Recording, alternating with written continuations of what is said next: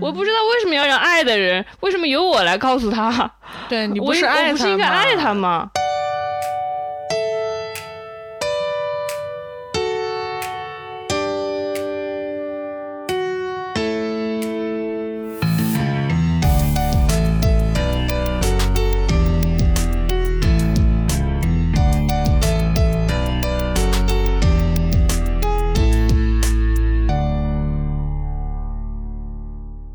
大家好，欢迎收听贤者时间，我是不高兴的小张。我是高兴的智智。贤者时间是一档从普通人视角观察其他普通人的播客节目，由小张和智智两个普通人主持。啊，今天我们在经过了两个月的断更之后，我们我们决定没到两个月，我们应该我十月三十一是8月号31能剪出来吧？嗯，那就整整两个月。哦，我们在微博上写了道歉小微博嘛，小薇已经我们不容易呢，我们又再受重创。又，重创，这真真没想到，真没想到，就是我们上一上呃呃两个月前不是录了一期说什么成人世界还有一点好事情嘛？当时我们就说我们经历了很多很惨的事，但是还是有一点好事情的。然后我们当时以为说完这个很美好的祝愿之后，我们真的有好事情，泰来，对。后，来没想到，就那个播客那一期播客播出来三天之后，我就就我又经历了特别恐怖的事情，然后就那个有更惨痛的事情发生，比之前的事儿还要惨痛。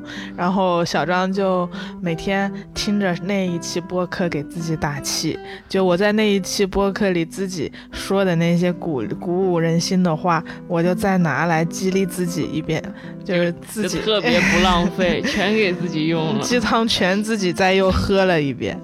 对的，然后今，然后我们今天开了一个新形式，它的名字叫贤者信箱。噔噔噔噔。噔噔，是的，是的，就是我们上一期的时候有跟大家讲说，嗯、如果你有什么想跟贤者时间提的问题呀，然后想跟小张和芝芝说的话呀，可以来我们的官方微博，官方微博，官方我们还搞得很官方。可以来我们的微博，就是闲者时间播客的微博，给我们发私信。然后呢，我们就很高兴看到了很多私信，然后就大家都写好多好多哟。很走心，文笔很好。你们你们好离录播课就差一个马克。就差一个话筒，对，就差一个剪辑师了。对，然后呢，我们也觉得很开心，就是很受大家信任，嗯，看到大家愿意跟我们倾诉生活中的苦恼呀、问题呀，就能给大家提供一个情绪出口，我们很开心。对不，错不错，所以我们今天就，抽出来回答其中一些问题。，对对对，因为有有些问题确实实在也没有答案的。实在也没有答案的，那也没有办法。这个互联网时代，想要给大家答案的人已经非常非常多了。对，就是每天都在有各种干货呀、方法论出现，但我们其实对自己的答案是没有那么自信的。嗯，是。对，就我们也不是就是想跟大家跟大家说一二三四，教导你说你应该这么做，你应该那么做。对，只是我们想从我们的角度，然后谈自己的一些经验吧，想跟大家一起一起一起变化吧。我们不要用“一起成长”这个词，对吧？嗯，就变化就得了，因为成长就有一种很很压迫的感觉，就你得往上走。你得变好啊其！实那当然得下嗯往下走走，再往上走走。是的呀，人生哪哪哪有总是上坡路的呢？我们就没有关系，我们就一起在生活中发生一些变化就好了。虽然我们两个月才更一次，期，但是也许哎，我们能跟十年、二十年呢。啊，对我们的感情有点自信了吧？有点自信。我如果我们我和智智二十年之后还没有绝交，我们就可以到四十多岁的时候还在更闲着时间，两个月更一期，希望你们还听呢。今天的闲者时间就到这儿了，感就觉感觉说很久了。说很久了，结束语也说完了。啊，你开始吧。嗯，好。然后说贤贤者信箱的第一个问题啊，呃，她这是一个每天都呃，这是一个最近在准备考研的女生。她就是说，她那个最近要跟室友要准备考教资，就需要买那个 iPad 嘛。然后室友和她都是都是被妈妈赞助买 iPad 的。然后她就说，她已经二十岁了，已经不是理所当然能跟爸妈再要钱的年纪了。但是这个年纪呢，又还没有赚到钱，然后爸妈就很辛苦。她就想说，父母对我们这么好。不努力学习吗？又对不起他们。可是学习的时候也经常很懒惰，有的时候还沉迷一时的快乐。反正他就是一边内疚一边无法自拔的懒惰，一边内疚一边懒惰。然后他就深深的叹了口气。嗯，然后。这个问题，我是想跟你说，你是一边内疚一边一边懒惰。其实你妈当年也是一边内疚一边懒惰。也许你妈妈也有这种心理历程，你外婆也有这种心理历程，你室友也是一边内疚一边玩，我也是一边内疚一边玩，小张也是一边内疚一边玩。但是我们都长大了，如果人人都是一边内疚一一一边一边懒惰的话呢？嗯，那这个懒惰是不是是不是它就是一个必然的东西？啊，大家都有，大家都损耗就扯平了，你说是不是？大家注意啊，今天行者时间深夜篇的第一个支架点出现了，大家听到第一个支架点，摁个一。大家都扯平了。我不知道你小你小时候，我们都做过那种物理题，你知道吗？初高中的时候，永远都有一个小小滑块从一个从一个三角形的梯形中梯形里落下来，然后那个那那种物理题，它的开头第一句总是。呃，在理想状态下（括号）。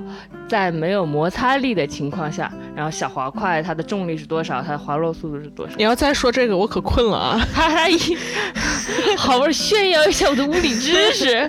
总而言之，我的物理知识就到这儿。总而言之，它就是说理想状态就是没有摩擦力的状态，但是现实世界又不是理想状态，现实世界就是存在摩擦力的。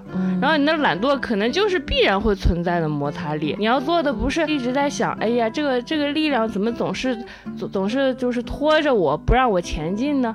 你可能要做的是增多很多牵引你往前的力量。嗯，比如说，比如说，你说你在准备考研，那你考的是你喜欢的专业。热爱总会打破打打败一点。那如果大家没有喜欢的专业，怎么没有喜欢专业？那比如说，你就考上那个，你就你你就你就去努力学习。你说你不在宿舍学习，比如说你还可以为自己制造一种一种往前走的力。比如说，你就去一个大家都在学习的环境啊，大家都不好。我觉得这个很重要，对吧？场这个场域，这个场域很重要，特别对于我们这种没有自控力、没有自控力。然后我也在家，我怎么可能学习？我当年考研，我就租了个房子，在房子里，然后我就开始看了半年。网文和玩晨光游戏，但你可以去自习室隔绝的看网文，与世隔绝的看网文，特别爽。不得不跟你炫耀一下，真的非常爽。这又是另外一个故事了。让我们回到这个故事里来，就是你可能去自习室，周围都是学习的同学，然后这可能也是一种力，然后你就不好意思不学习了。我觉得这个特别重要，就是就是你刚刚说的这个去图书馆嘛，就读书的时候可能去图书馆，然后长大了就去咖啡店。嗯嗯，我有时候可能就之前不想工作。的时候，我可能去咖啡厅，因为你会发现，你去那种咖啡厅，所有人都在打开 iPad，要么在看看网课，然后要么在做笔记，要么在工作，你就感觉，哎哎，我也得打开我的电脑，然后假装很忙，然后你忙着忙着，你就真忙了，你就真忙了，你就真忙了，就给自己骗过去了，骗我一下。刚刚这是说到这个摩擦力嘛，其实我看到这个。呃，问题的时候，我觉得特别眼熟。就大家很多时候痛苦，是因为说这个摩擦力仿佛不是来自于别人，而是来自于我们自己给自己的摩擦力。就我们自己在这摩擦呢，我们自己在这内耗呢，并不是有任何人在阻拦着我们，不让我们学习。就这个会形成一种新的自我责备，就是哎呀，我已经有这么好的环境了，我已经怎么怎么样了，是吧？为什么我还不能呢？好像一切都是我自己的错。其实不是的。就我我想说的。是这个也是一个常态，就你一边拧着发动机，然后一边又踩着刹车，然后所有的力量都在这样的自我消耗和过度反思中被内耗掉了。然后我就想到了，嗯，那个我们还有另一个问题，其实跟这个问题有点像，嗯。对，只是反正我们的听众，反正考研的人还是很多的。对对对，都是都是大学生，嗯嗯，跟我们也差不多大嘛。啊，OK，早两年的我们。然后他的问题其实也有一点像，只是说他没有妈妈的那个部分。然后我来分享一下这个小同学的问题。他说：“我跟小张一样，道理都懂，但还是心里伤心。我也在备战考研。他说我最近太痛苦了，我玩也玩，玩也不敢玩，然后学也学不进去。我擅自以为如果很安静，我就一定又学得好又快乐。但是家里每天附近都好吵呀，又有小柯基，又有狗叫，又有那个车，我又着急又悲伤。我觉得我好不快乐，但我又太想考上了，我拼了命都想读研究生。然后他说，他希望从小张和智智这儿得到一些可以点亮生活的话。来，小张，你来点亮一下 这位小朋友的生活，点亮一下你的生活。我就想说，你想你不敢玩，然后你学不进去，那你就去玩啊，你就去玩啊，去玩啊，你就你玩啊，你反正小张分享一下你考研三个月成功的经验。就你你你说这个事儿啊，咱们从逻辑上来说是这样的，你说你有两个选择，第一个选择是玩，第二个选择是学习。然后呢，我们现在明打明的，你整个私信都在透露出一种我现在没法学。进去的这样一个状态，那我们第二条路不是也没得选了吗？你不是也学不进去吗？那我们就只剩一条路了，就是玩啊，就是玩。那你就玩，别无选择，可以说是必然的选择。从逻辑上是来说是必然的选择。你逻辑真好，逻辑真好。所以我想跟你说的是，就是我刚刚说那个内耗的状态嘛，就其实最最不好的状态不是什么也不干，而是什么都不干还焦虑。对，就是你一边焦虑一边躺平是最糟糕的状态，因为你会在这个当中，你不仅啥也没干，然后你还倍儿讨厌自己，你还特别特别恨自己，然后你就会进入一个自我厌恶的恶性循环里面。对，然后其实我当时也有这个问题，我也想玩玩，想玩是人的天性吧，想谈恋爱，想出去旅游，对吧？然后我觉得你就去玩，然后而且你而且你不能没有方法论的玩，你要非常就是精密的规划你每天的时间，你要非常玩的。非常的用功，非常的努力，你要非常的尽兴，你就你就 copy 你同同事，你考研肯定有室友吧？对你室友考研的那个时间表，你就跟他 copy 一个，但你把里面所有的内容，他可能早上复复习政治英语是吧？你就全替换成玩，你想干嘛干嘛，你就说你每天只有两个小时休息，周五午休一个小时，吃个饭，然后继续玩，继续玩。你早上六点钟你就起来谈恋爱，你就你就你就接吻是吧？你就出去出去搞搞，六点钟就能接吻。六点钟，那六点钟什么可玩的？就打游戏对吧？打游戏。电脑永远在线，对吧？你就六点钟打游戏是吧？打打到八点，然后跟喜欢的人去吃个早饭，然后去周围旅个游，你就自己玩，然后到下午到晚上你就去跟人喝酒，你就去嗨 happy，你就去高兴。走在路上，你戴着耳机你都得玩，你就得玩。对你，你就得逼自己沉迷。我得最新的游戏是什么？最新的网文是什么？我就高兴。我就乐，我重新看《还珠格格》，我重新看十遍。嗯，《甄嬛传》贼来劲，《甄嬛传》贼来劲，《安全屋》。你想干嘛干嘛，真的，你就制定这个玩的 KPI，一个月不够，咱们就玩两个月；两个月不够，咱们就玩三个月。然后期间你一定要克制住自己，一本书也不能看呀，一本书一道题也不能做呀。就是你得玩手机，哎，现在大家都好像玩手机嘛，那你就规定自己每天手机屏幕使用时间必须达到十二个小时，而且每周都要比上一周的增长百分之十二，百分之十二，不然你就白玩了，就没有进步，你玩的没有进步，你就。完全倒退了，你就功亏一篑，对吧？所以我想说，就别担心浪费时间，就内耗是最浪费时间的。咱们就先选一条道走到黑啊，然后你就玩。对，其实你你这样规定自己，你玩到一个月，玩到两个月，如果你还想玩，我敬你是个狠人。我建议你就去游戏公司，我建议你 应聘。对对对，你就可以去个游戏公司。你你一定要谨记一条原则，就是在这个期间。怎么什么事儿让你高兴，怎么行动让你高兴，你就怎么来。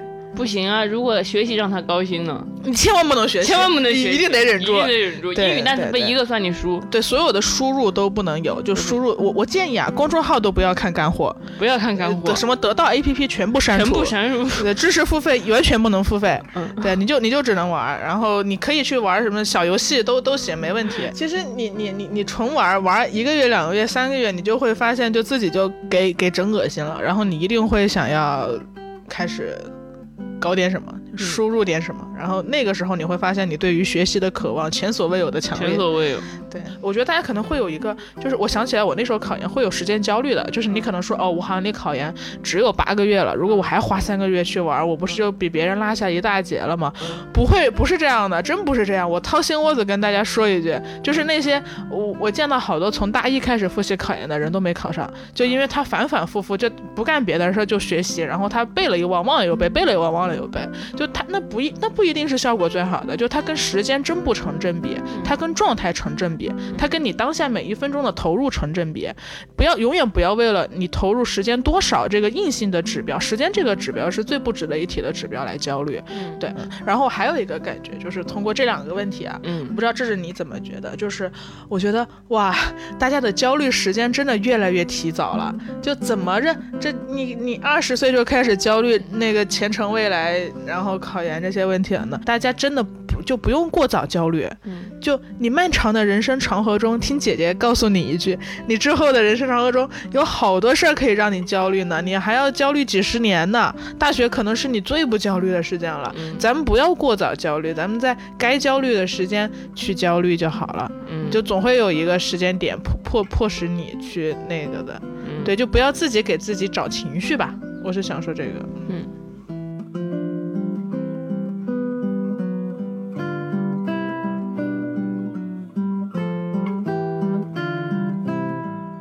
第二个问题是这样的，他说他是一个大二的学生，然后然后他因为大学生嘛，他还是会对感情生活有向往的，然后室友也都有男朋友了，但他很内向，很难对异性打开心扉，然后对自己暗恋的男生都笨拙的无话可说，直到他有男女朋友了，然后他就。他就很难过，就默默把自己的情感消化掉了。然后他就很好奇，智智和小张在大学是怎么处理自己对异性的情感问题的呀？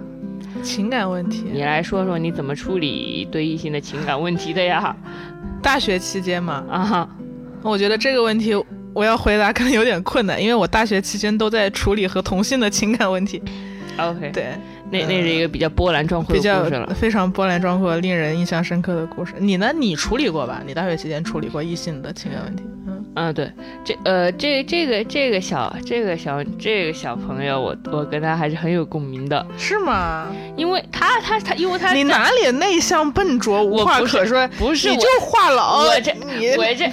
我听我给你慢慢道来，你说说，他你说他在暗恋男生吗，暗恋男生是我他妈人生所有青春时代的主旋律。你大学那一任也是暗恋的吗？他撇开大学那任，前面所有喜欢的人都处于暗恋的。炉火纯青对暗恋，炉火纯对这个对暗恋这个词真的是炉火纯青。我从我从大概我也不知道六年级开始，一年换一个男生暗恋，我的暗恋真的太爽了。为什么暗恋爽呀？暗恋它是你又不用花钱，你用最小的成本，而且你知道结，而且结果是可控的。结果就是你得不到任何结果，结果就是你如常的生活。首先它不用花钱，然后结果可控，然后你，然后呢，然后呢，你你就自己在脑内上演小剧场就行了，你就自己在脑内完成心动、心碎、吃醋、分手、和好，就这一系列的戏全全由你自己主导。你觉得可控是一件重要的事儿吗？呃，呃。可控，你你的可控是，你觉得说对方一定不会爱上我，这个结局我可控，所以我就尽情幻想，是吗？对，没错，是这样。那如果他爱上你了呢？他他爱上你，我就能感觉到，你又赚了，我就赚了，我全赚的。反正我就觉得，因为爱情中不是什么最主要的成分，最主要的因素不是想象力嘛？暗恋不就能做到想象力嘛？完全的，嗯，对。然后我就觉得，反正我的暗恋经验十分丰富了。然后一直到大一的时候我才慌，因为大一的时候我发现我我整我整整整整一个大一都没有找到一个喜欢的男生。你这三年也没有啊？哎，接着说，甭说了。总而言之就是，就因为我已经习惯暗恋暗恋一个男生，然后心潮起伏，很快乐的成长了。后来大一的时候，我一整年都没有找到喜欢男生，我都慌了。然后大二的时候，我终于找到喜欢男生啊，一一个暗恋的男生，然后就出现了一个，然后就出现了一个失控的结局。你闭嘴，你闭嘴，你甭说，那不是。大二的时候就大二的时候，我终于出现了又一个暗恋的男生，我就高兴了，终于又有人喜欢了，好开心啊！所以这个故事告诉我们，心动是最重。重要的，你能够喜喜欢一个人已经很好了，喜欢上一个人，你才有一个想象的对象啊，你才能对他心动心碎，然后吃醋和好，上演小剧场啊。如果连喜欢的人都没有，人生就真的变成荒漠了。然后我跟这个小朋友他的有点像的地方在于，虽然我是一个外向的人，但是但是我也比较被动，他好像也比较被动。嗯我跟你讲啊，你你也不要觉得自己内向又怎么样，我们外向的人外向错方向，还不如你们内向呢。我我对啊，我我也就是我也会跟暗恋的人说话呀，然后然后他们就会我们就是最好的兄弟，我总是跟暗恋的人成为最好的兄弟，因为没有但是为什么会变成兄弟呢？我也我也不知道，我也不知道为什么变成兄弟，但是我觉得变成兄弟也很好理解吧。就是虽然我也身上没有没有吸引他们的性魅力，但是我总体来说是一个很好的人，他们就愿意跟我做朋友。嗯，谁会拒绝一个贾玲呢？哪怕他们每天从贾玲那偷两个段子讲给他们喜欢的女生听呢，也是，是吧？现在经常我们两个都面临这个状况，对我们两个，就是像像像像像两只被人家掐着脖子搞点段子的搞点金叫鸡，就是搞点段子，然后就哄别人高兴，说点快说说点京剧，快说点段子，真的惨。真的惨。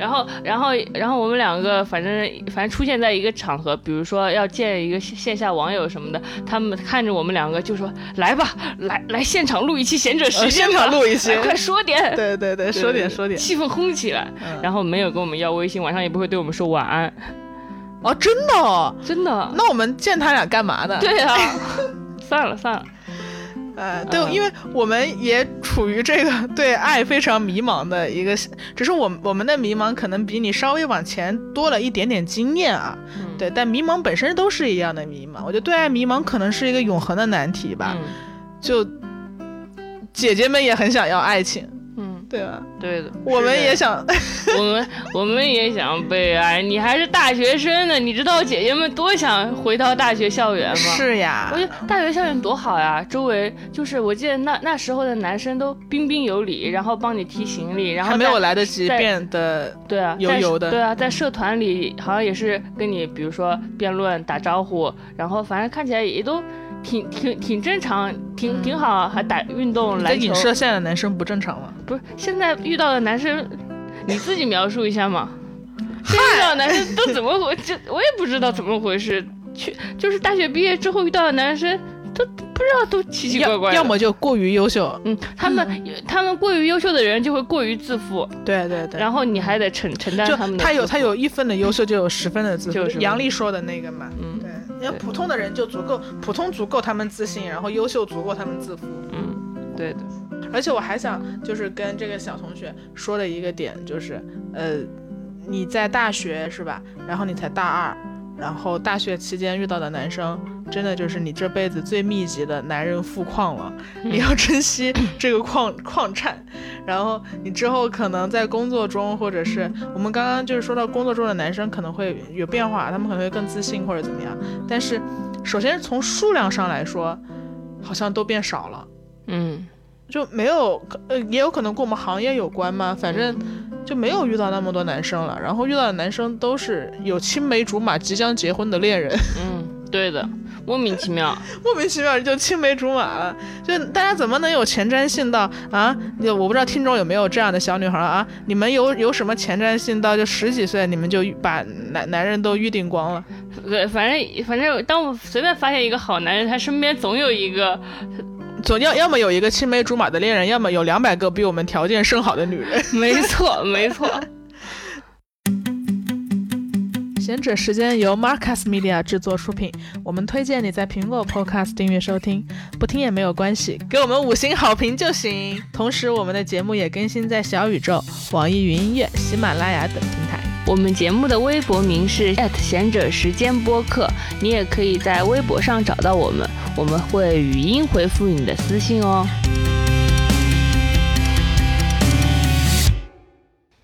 哦，我还要对这个小小女孩子说的，她说，因为她说她很难，她说她对喜欢的男生笨拙的无话可说吧，这个我觉得还是得还是得鼓励一一下你的，嗯，就是因为我之前我我之前也是一直处在快乐的暗恋里，但是但是然后大三大三拥有了男朋友，就是因为那次我唯一的一次主动，你就所以你看你就赢成功了。主动还主动还是很很厉害的，对对对，那次就主动了一次，我也不知道这个经验能不能分享给你。总而言之，那那个场景比较特殊，就是因为我平时虽然是一个比较被动的人，但那个场景是，比如因为我是就是带社团出去玩，然后我是一个领队，然后他是一个队员，我是一个学姐，他是一个学弟，然后就这种关系，这种身份，你你平时很被动，但你躲在这个身份里，你就你就非常可以。你说躲在什么身份？躲躲在这种有占据主场优势的身份里。啊，你是说你是一个领队和学姐？哦，对对对，就是你你首先就是首先你你这个身份有责任让你去主动，然后你又觉得你主动也没什么，就是你是一个。就是你躲在你，你就能躲在你的身份里。你平时就是比如说多照顾他一点也是合理的。你是想说这个吗？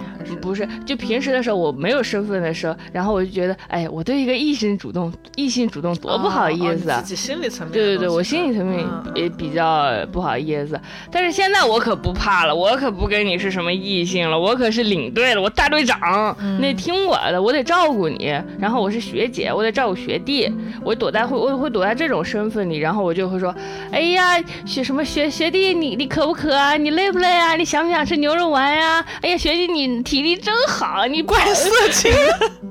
然后你知道吗？怪猥琐，就很大胆，你跟人家说那些话，你知道吗？然后男生你知道吗？感谢男权社会，男生都很自信。你这样对他主动之后，他觉得 学姐是不是喜欢我呀？这么一来二去，你懂吧？我不知道对你有什么参考意义。总而言之，就是也许你可以给自己创造一个有优势地位的身份，然后你就可以躲在身份里主动一点了。不主动的原因是什么呢？不主动原因是什么？我还挺想问的。你就经常对我们普通女孩，嗯，不主动的原因？不是，我只是我只是白羊座而已。我只是对于喜欢的人会很主动而已。所以，所以你一直是一个在爱情里非常主动、勇往直前的人，是吗？就我我喜欢，然后我觉得不跟他在一起，我可能会永远后悔。嗯，所以。我会永远后悔和我主动这两个事儿同样也是没得选的，我人人都不会选永远后悔，所以我要去选一下，因为我本来就不拥有你，我势无可施。如果我努努力，我可能拥有你；我不努力，呃，我如果我表个白，我可能拥有你；然后如果我不表白，我就不会拥有你。然后那我本来就不拥有你，我没有什么可以失去的东西，那我当然表白，这是稳赚啊。这个在逻辑上是成立的，但实操里就会有很多困难。有什么困难？你你就跟他说我喜欢就好了。比如说你喜欢的是身边的人，然后呢，你然后你表白，然后接下来你们还要经历漫长的相处，这个尴尬怎么解决？然后然后你是说比比如说同班的情况，比如说同班，或者说对，就类似。那你出现问题的解决问题吗？你不能你不能出现尴尬就解决尴尬吗？你就世界上有多少事儿比尴尬更难解决呀？就有有就。永失我爱和尴尬，尴尬算啥呀？我哦，我是鼓励你主动的小朋友，因为我就像我刚刚说的，恋爱恋爱暗恋是在自己脑脑子里解锁剧情嘛。那你总归是要，呃，你比如说你你总归是要跟他主动说两句话，然后然后对方才对你有所回应，有回应才能解锁剧情。你为了推动剧情，推动你的暗恋剧情，你也要就是跟他说说点废话。对，就好像我看你们那种互动剧本嘛，嗯，就你要。推动剧情的时候，你还得选个 yes or no 呢。对啊，你得推动剧情。对，要不然你的暗恋游戏就不好玩了，就卡在那儿了。你哪怕跟他说一句话，他不回你呢，哎，你还心碎一次，又一个心碎节点出现了，对吧？然后，然后你，呃呃，一般情况下呢，你可能跟他说说一整天的废话呢，他他也许就会注意到你，然后点在你的朋友圈，喜欢上你。然后百分之九十情况下，他可能也不会喜欢你，但是不喜欢你也也没关系的，对吧？因为，因为，因为他已经给了你最好的礼物，就是心动的感觉，对吧，宝贝？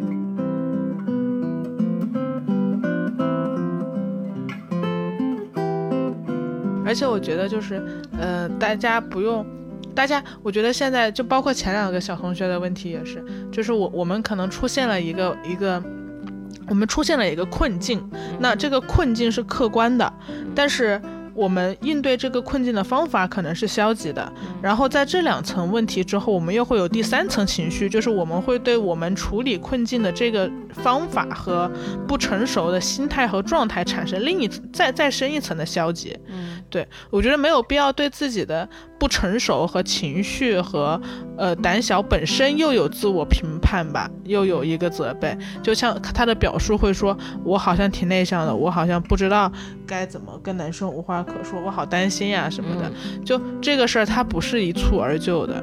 就姐姐们，就我们也有很多恋爱的困境，然后我觉得我们也经常搞砸爱情吧。我现在每天都觉得不可能有人再爱我了，就是，对，我们也我们也弄不好这件事情。我们还假装在教你呢，我说你什么劝你主动啊，追求喜欢。我们根本没有方法论，我们也掏心窝子吧，掏心窝子吧，说吧。我们有我，反正总而言之，你就算主动了吧，然后也也谈恋爱了吧，还有一大堆问题。等着你的妹妹，而且问题会越来越复杂。就是你你你可能会发现，就在一个关系中，然后你其实最后都不是谈恋爱了，而是双方各自要面对自己的成长问题，嗯，然后要面对自己的特别土啊，原生家庭什么 对那些东西，就是就是你你其实，在在在在热恋热恋过后，可能是你要处理的是自己的问题，你你逃避不掉自我成长的，就是如果你想要。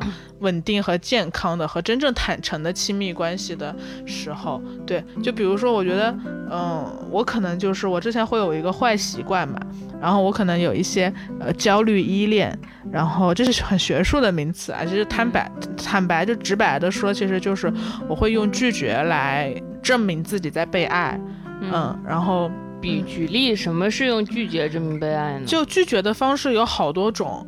比如说，呃，说一个最常见和最好被理解的吧，就是一吵架就要拉黑。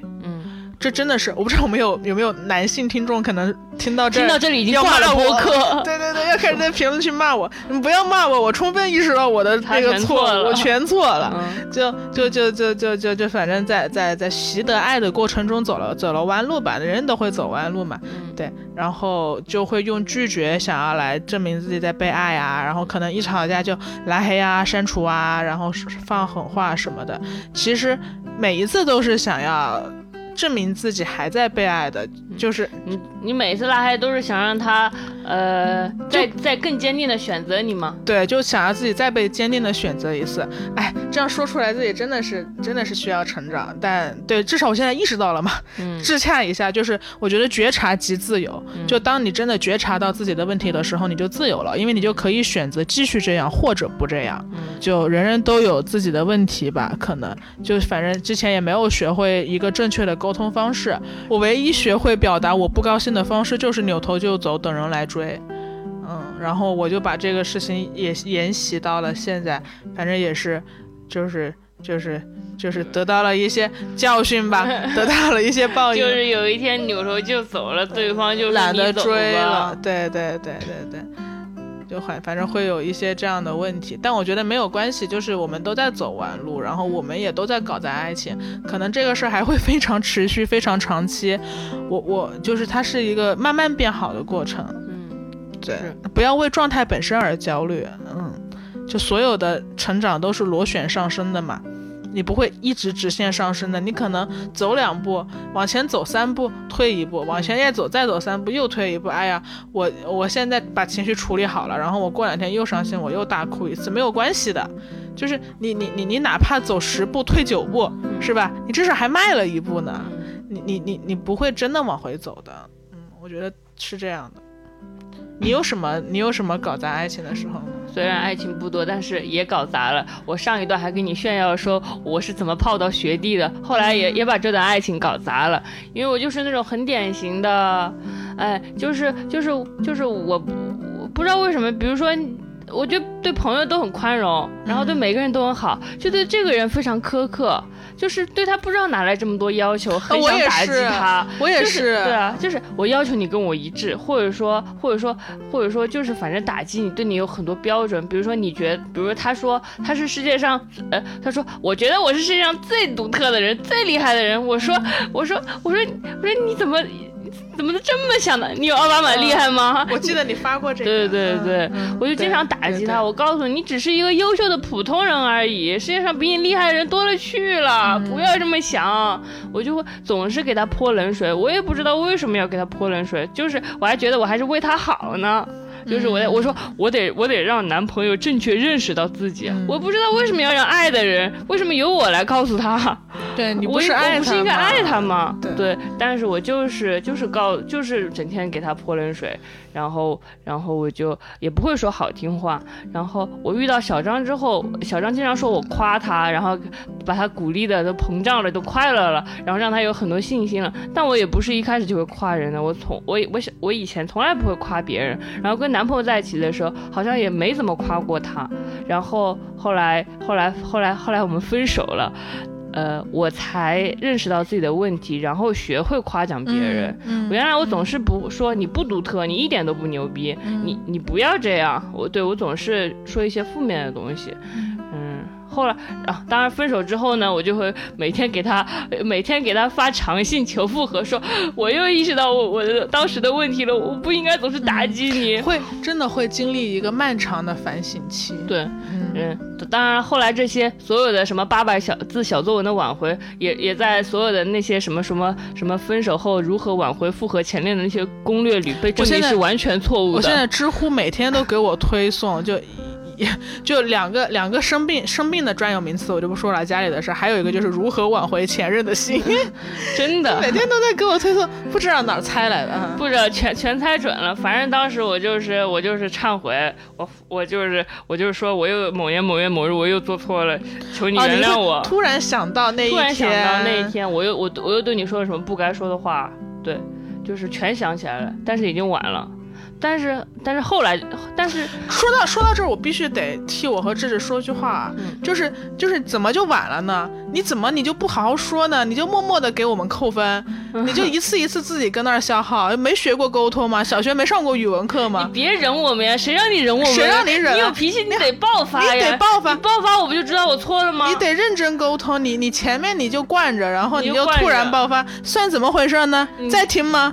在在听吗吗？在听吗？啊，天天也不跟我吵架，说什么都忍忍让着我。啊，我我经典对话，我跟前男友的经典对话，嗯我说哇，我好快乐啊！最近我发现我们已经一个月不吵架了，我们感情是不是又变好了？他说因为我一直在忍你啊、然后不久之后就分手了。我不知道你们忍个什么劲，你们也可以学学跟我们吵架嘛。但但是但是，我觉得他们也是很 get 到的。他们，我记得他们也会跟我们吵架，然后觉得我们无法改变呢。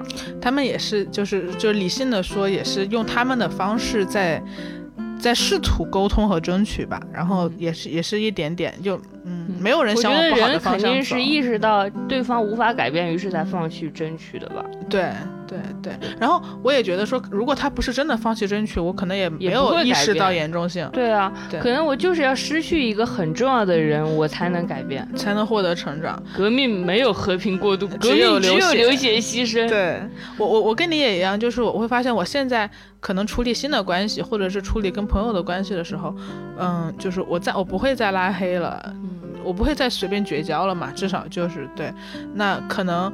可能我还是不太会擅长处理冲突，我真的很怕处理冲突，我很怕大家撕破脸不好看，然后我也很怕我们吵完架之后是不好的结果，我没有获得理解，大家没有达成共识，我很怕处理那个鲜血淋漓的场面嘛，嗯所以我就老直接就删人家什么的。然后，但我现在就再也不会了。然后我就就是就是，即使我每天只能我我只能我我只能就是做一点点小小的沟通，但我也起码能试个好。我虽然可能比如说吵架了之后，我没办法长篇大论的跟你就是去沟通吧，我害怕吧，但我至少能拍一拍呀，嗯，对吧？我至少能试个好呀，我能告诉你，我不想，我不是真的不想，我不想失去你，对我我仍然珍惜这段关系。我仍然珍惜这段，我至少有这个表态吧。对，就就我们都在慢慢变好吧。也许也许得要失去两个重要的人、三个重要的人，我们才能成为那个比较完美的，嗯或者说相对好的伴侣。也许我们的人生中已经没有两两到三个重要的人让我们失去了，嗯，但是但是谁也谁也不知道，谁也说不准，谁也说不准。嗯我觉得还是不要觉得。我觉得我我原来也我刚开始的时候也会觉得，呃，我是我没有办法改变，可能我就是一个脾气暴躁的人，我可能就是对亲密的人有非常多的要求，他不顺着我，我就我就生气，我就总是跟他吵架，我还不低头，嗯也许我就是这样一个无法改变的人了。但是后来后来我觉得还是可以改变的，嗯因为比如说我已经开始学会跟别人吵架之后主动先低头认错了。嗯，就是我学会了，虽然学的比较慢，对，也许还要再失去两个人之后才能学会不吵架或者不生气，而不是吵架之后低头那也不可能了，怎么可能不吵架嘛？我本来也会想说，呃，也会想说，那我就永远跟别人只做朋友就好了，那别人永远看到的是我最好的一面。呃，我也是这样想的。嗯我我现在其实有点害怕去去见别人，就是我我我我我有一个 flag 了，就是我想说我二零二二一年，因为我二零二零年太惨了，所以我想现在迫不及待想到二零二一年，嗯，我就想了很多二一二零二一年我想做的事情，我就想说，其中有一项就是我想要去见更多的人，但是我也害怕，因为更多的。真实的沟通，更多真实的相处，就意味着你会更多的暴露自己，意味着你就会让大家看到你的缺点。对，就是你的暴露一定是跟缺点一起发生的嘛。那如果只是我们远远的录个音啊，然后我们在网上相处一下，可能你你还能看到我伪装的那个一面呢。每次看到他们说什么什么，我们俩什么智智和小张两个主播，什么他们很温暖又很治愈又很可根本爱，就不是。然后我都很害怕看到这些评论，我想，那我我永远不要跟你们见面了，这样的话你们就永远以为我们是这样了，那就不要再靠近，不要再更靠近一点了，因为更靠近一点，也许你们就不会觉得我们可爱了，嗯因为我们是有非常多真实的，呃，会伤害到别人的，你有的缺点我们全有，全有，你放心吧。人类就那么几种缺点大家都一样，都一样，哎，但是没有办法，我觉得有的时候还是不会，还是你你等到你真的喜欢的人来的时候，你还是很抗拒不了的，要去亲近他的。嗯。嗯，我觉得，就是搞砸了没有什么关系，再来就是了。然后没人教你也没有什么关系，我慢慢学就是了。然后走弯路也没关系，然后你你就多走走，锻炼身体。对，然后可能信者得爱吧。我一直觉得在就没有什么没没有什么事情是精神的力量让爱情这件事情比我觉得更重要的，就是在爱情这件事情中，精神的力量是最重要的。你你必须得先笃信，你才能有。你得信它存在，你得信你自己能得到，你才能有。如果你始终怀疑，那么你得到了也会失去。是的，对，就是就是我，对对对，不要怀疑，信者得爱。嗯。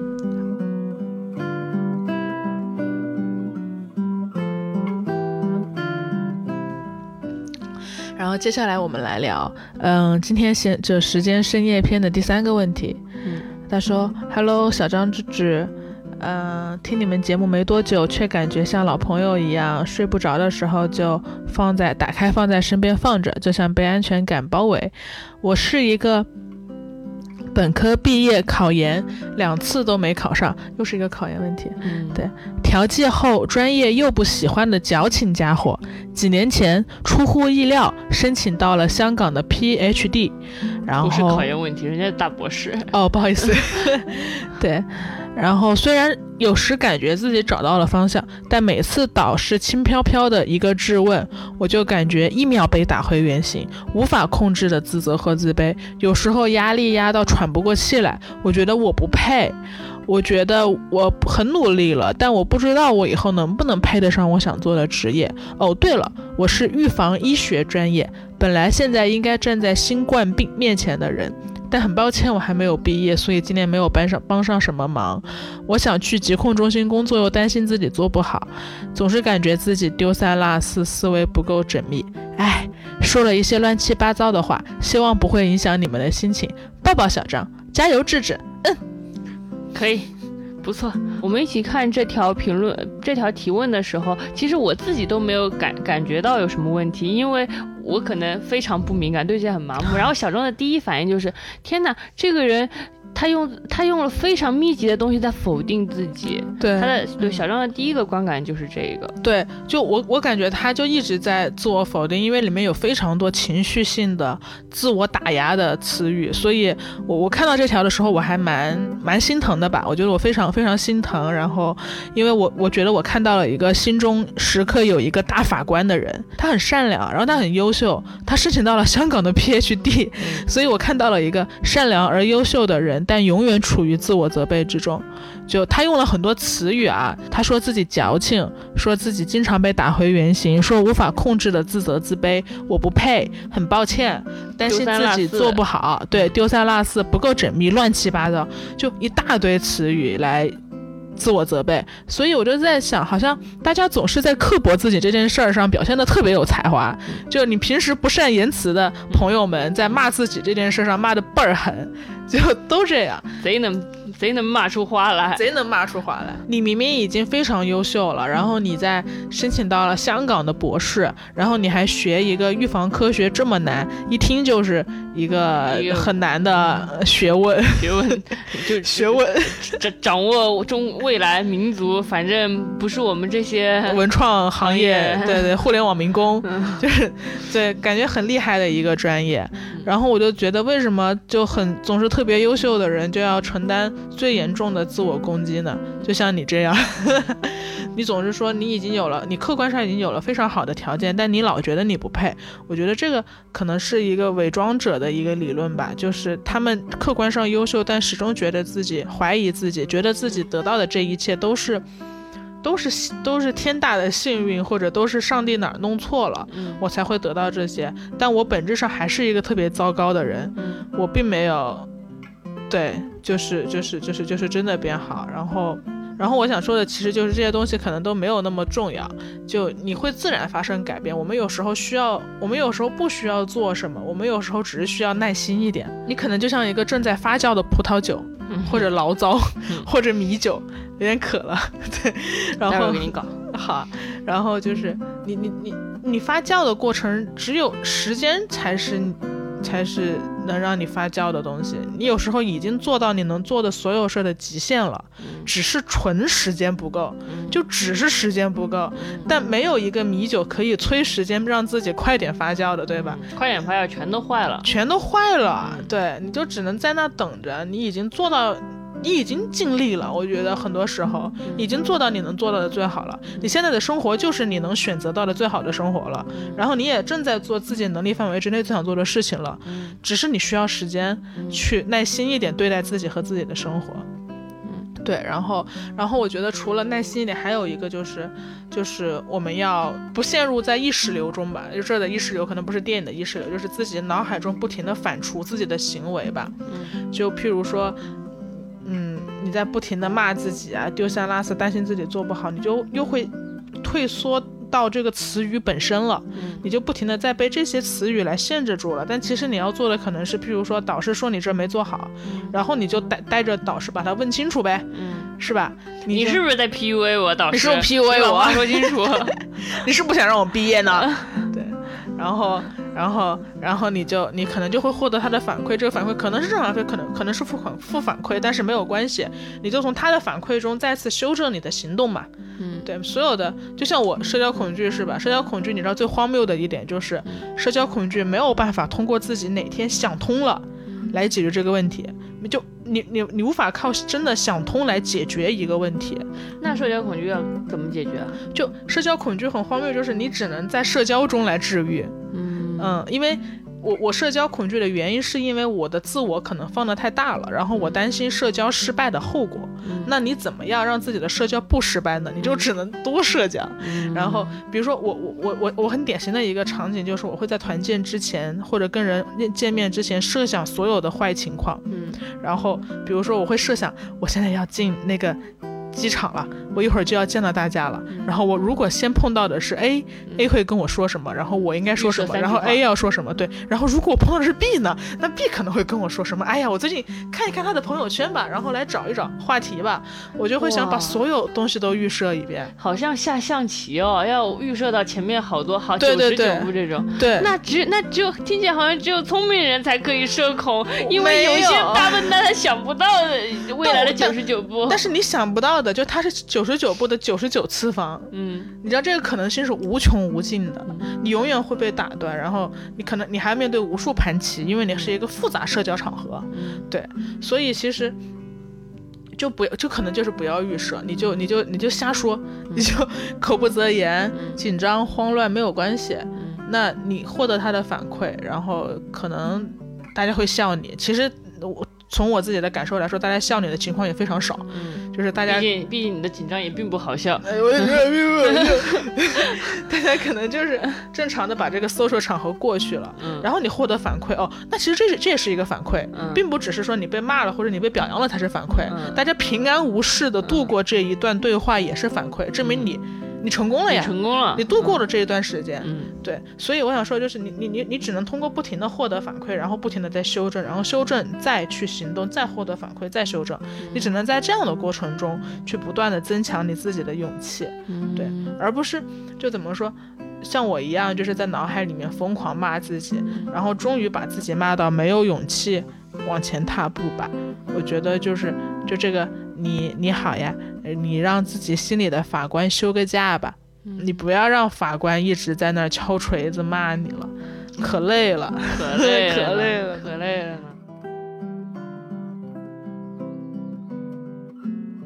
其实除了这些这这三个问题，我们还收到了反正很多很多就是私信，然后也有很多让我们很感动的，然后很想很想很想很想表达一下对这位读者的喜欢。他说他在一个小城里面长大，然后说出来你们会觉得夸张。贤者时间出现以后，我突然想去北京感受一下你们的生活。呃，不是要窥探你们的私生活啦，只是很喜欢，很喜欢。然后在六七月份的时候开始第一次写简历、投简历，一家一家的面试。然后我现在在北京的第十三号线的地铁上给你们写这条消息。这个读者开始了为期三个月的北京的实习。总而言之，我们看到这个听众的来信就很感动，因为我们也没想到，做一个小小的播客。能让能改变别人的生活轨迹，能让他真的来北京。对，我就想到说，我在北京生活的时时候，十三号线上有一个人，是因为我们才想来北京的呢。嗯对对对，好好玩哦。嗯，就也不是说非得来北京啊，就是只是能让大家尝试一下不同的生活。就哪怕你是一个在大城市，然后你听到我们的播客，你想去乡下。也是，比如说我跟小张在乡下录播客，然后对你他大概是说，小张听了你们的播不呃说呃说出来，你们可能会觉得夸张。我在大都市北京长大，听了你们播客之后，我决定来到你们乡乡下。现在我在一辆牛车上给你们打啊好这条消息，浪漫呀好浪漫，好浪漫，好浪漫啊！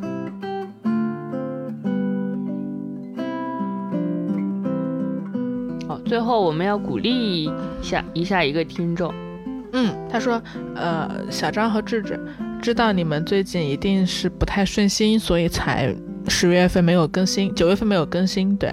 然后每次听你们的播客，都像是被黄棕色的小熊轻挠脑袋，舒服极了。我九月也遇到了不好的事情，我们断断续续分手复合了好几次。在今年夏天，我们终于打算结婚的时候，他在上班的时候突发脑出血，不能说话了。送到医院做了开颅手术，现在说话还是一个囫囵的状态，囫囵的状态。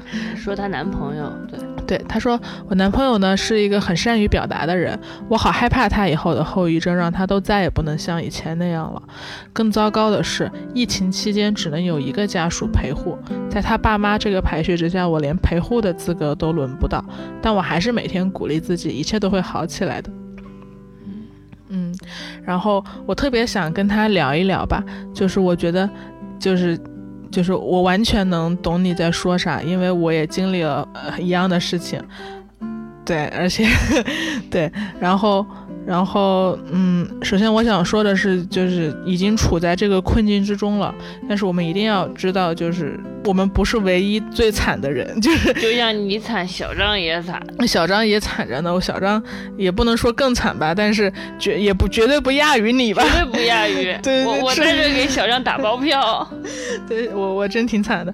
然后就是还有其他人来能陪着你，就拿我自己来说吧，我之前的生活中很多专业的医学词汇我都是不知道的，我也我也从来没有想过我要拿生存期这三个字去有限的限定掉我最爱的人的生命。对他可能就是一个，我本来以为他是一个很远的事情，他现在可能就有可能会变成你要拿数据来衡量，然后我也很慌张。但是我在什么时候稍微好一点点了呢？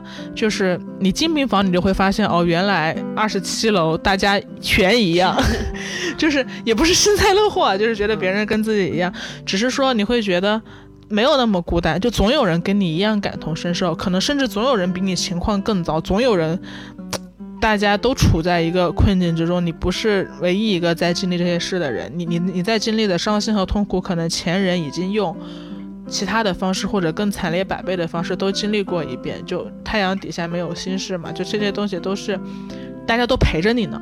嗯，就没有关系。然后，如果你真的觉得这样的情绪像你像你所说的身边的人不能理解的话，你可以去找到跟你有相同境遇的人去理解，比如说病友群，对吧？有非常多的微信的病友群，大家在互相支持和互相鼓气。你可以在豆瓣上搜相应的病状，然后去找到这些家属群，就非常多。嗯，你还可以去找到一些公众号，他们也有入群的途径。那我觉得可能在医学上我们帮不到什么，但至少情情绪上我们是可以互相抱团取暖的，嗯，去度过这件事情。然后，嗯，还有一个可能就是说，就是就是像我之前可能就是就是。有有有爱情啊，然后亲情都遇到了一些危机嘛，就家里也有事情，但我就会觉得说，那我至少还有友情啊，我还有志志啊，是吧？然后我还有其他朋友呀，大家都会 以示存在感，以示存在感，就大家都会在这个时候来保保护我、照顾我、给我更多的关心啊。然后，嗯，我还有好多朋友从。中就其他的城市，然后赶到北京来陪我。然后智智虽然最近没怎么陪我吧，最近这三天不是一直在陪你吗？每天刚 我前两天啊，昨天给小张染了三个小时的头，小张染完头，你得先说他最近几个月都太忙了，然后每次都是十几二十天才能回家一趟。但我每次回来，我就至少带带小张做做五件以上。他就疯狂薅我，把我薅到凌晨三点还在这录播课。凌晨三点，就反正你至少还有友情嘛。然后哪怕是同事情谊。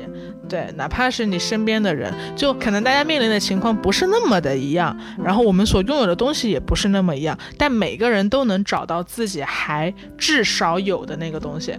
你不管在怎样的困境中，你都有至少有的那个东西。我们都找找自己的至少有吧，然后我们多都看看自己的至少有。就我觉得，我但自己至少有一千件东西，一直对快乐啊！再多数数数出两千件。但我我我我想声明一下，我觉得这不是自洽。虽然我们之前在开很多玩笑，在自洽，但我觉得在真正的，嗯，巨大的无法被消解的悲伤、苦难以及命运面前，我们需要珍惜和和 就看到自己还拥有的东西。我觉得这个不是自洽，这个是我们。必须要好好保护自己情绪的一个方式。有的听众听到这儿觉得可能没有什么共鸣啊，因为我身边可能没有什么，你身边可能没有什么人生病呀，然后自己也健健康康的。那我其实想说，如果你现在还没有遇到，不是还就如果你没有遇到什么惨事儿，然后你一定要珍惜你现在现在的现在的情况，珍惜身体。对，因为嗯，就我最近跑医院的情况来看，我真我真心觉得，就如果你现在还可以自正常的呼吸，然后你的 四肢都还完整，然后你还可以自由的行走。你你哪你在听播客的当下，就在此刻，你听到我说这句话的时候，你哪里也没有，你你哪也没有病痛，然后你的眼睛还能看清楚前面的东西，你可能在通勤，你可以看清楚地铁周围的环境，然后。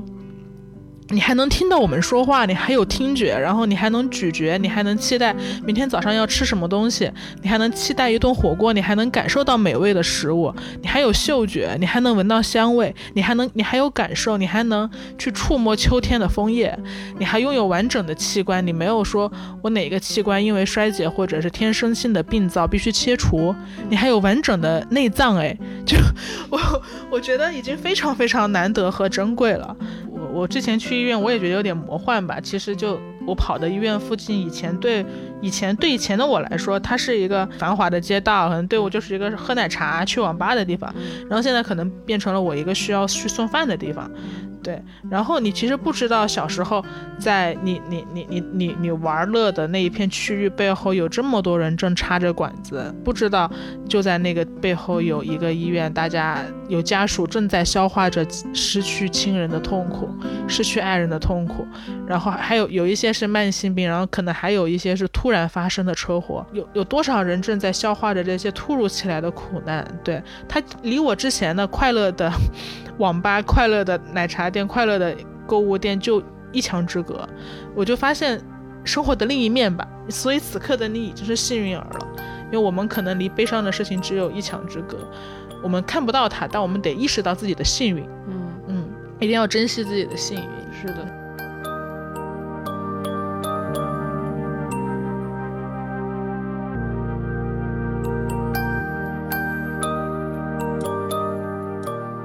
以上就是本期贤者时间深夜篇之小信箱的全部内容。我们推荐你在苹果 Podcast 订阅收听我们的节目。如果你喜欢我们的内容呢，可以给我们五星好评和留言。嗯，另外我们的节目也会同步更新在小宇宙、Spotify、网易云音乐、喜马拉雅等主流音频平台。